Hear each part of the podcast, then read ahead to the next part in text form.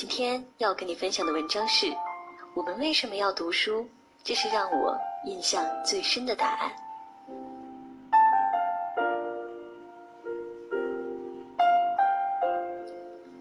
我一直有每天看书的习惯，即便工作再忙，也仍然坚持着。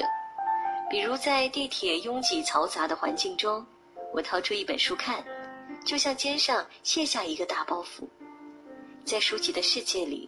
我的心灵获得了放松。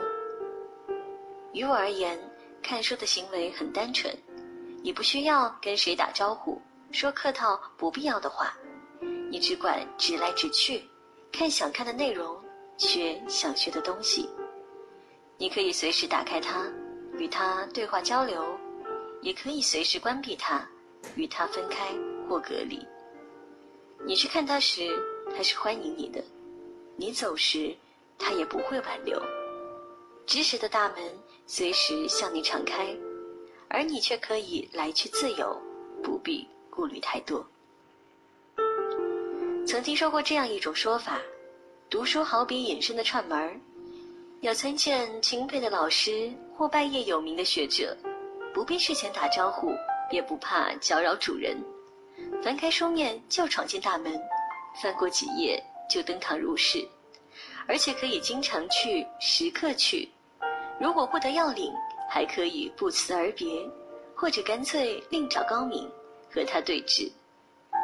如果说我们为人处事有太多需要周全的地方，但读书这件事不仅可以增长见识、拓宽视野、打开思维，更重要的是，在整个过程中，我们可以随心所欲、无拘无束、毫无压力。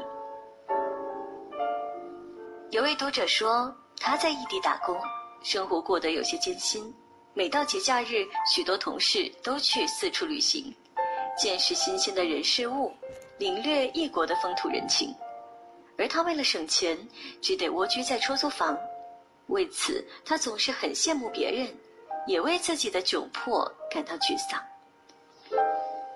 可是后来，他爱上了读书，书里有另一个更辽阔的天地。即便足不出户，也可以借助别人的经历，通过别人的视角，跟着别人的脚步，去跋山涉水，去行路趟河，去感受李白诗里“庐山秀出南斗傍，屏风九叠云锦张”，去审时度势，去识人辨识，去体悟《红楼梦》里的那句“世事洞明皆学问，人情练达即文章”。在书里，他仿佛长了翅膀，可以自由翱翔，穿越在不同的时间和空间，去阅览历史，预想未来，而这一切都无需大费周章。也许你特别想要走出去看看诗和远方，可是眼下时间不充裕，金钱不充足，或者有许多事缠着你，让你无法脱身。那就多读书吧，这是成本最低的旅行。你可以通过看书走到天下的各个角落，结交不同的伟人名家。只要打开书，就随时打开了一个崭新的世界。我一个朋友在小县城安家，已结婚生子，终日与锅碗瓢盆相伴，虽过的是普通人的生活，看书这个爱好却始终未变。刚开始，许多人都投来嘲笑的目光，甚至有人觉得他装，因为读书多，好像也没有让他表现出特别的优势。但他自己知道，因为读书，他的虚荣心变少了，他很少因为跟别人攀比而嫉妒或自卑。因为读书，他变得更低调了。他以前特别喜欢炫耀，现在却很少显摆卖弄。因为读书，他的心态更乐观，状态更积极了。他以前遇事一慌张，斤斤计较，现在学会了大度和淡定。就算最终跌入繁琐，同样的工作，却有不一样的心境；同样的家庭，却有不一样的情调；同样的后代，却有不一样的素养。读书就是让不一样发生的变量。某种意义上说，读书就是为了让我们尽量摆脱平庸。虽然生活朴素，但我们内心丰富。即使身陷泥泞，也依然可以仰望星空。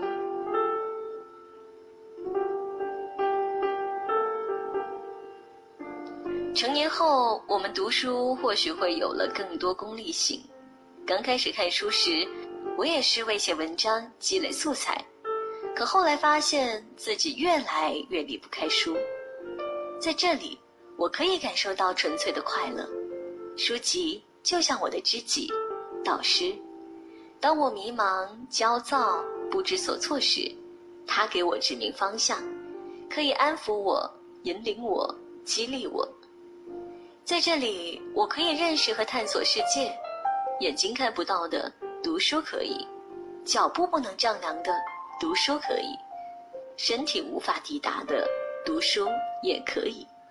哪怕我们活在方寸之地。依旧可以拥有大境界和大格局。在这里，我们可以见天地，见众生，见自己。即便身处柴米油盐中，也不会被细碎和庸常的生活捆绑。我们会变得越来越通达坦荡，不偏执，不世故。我们为什么要读书？大概就是为了遇见更好的自己。成为一个有温度、懂情趣、会思考的人吧。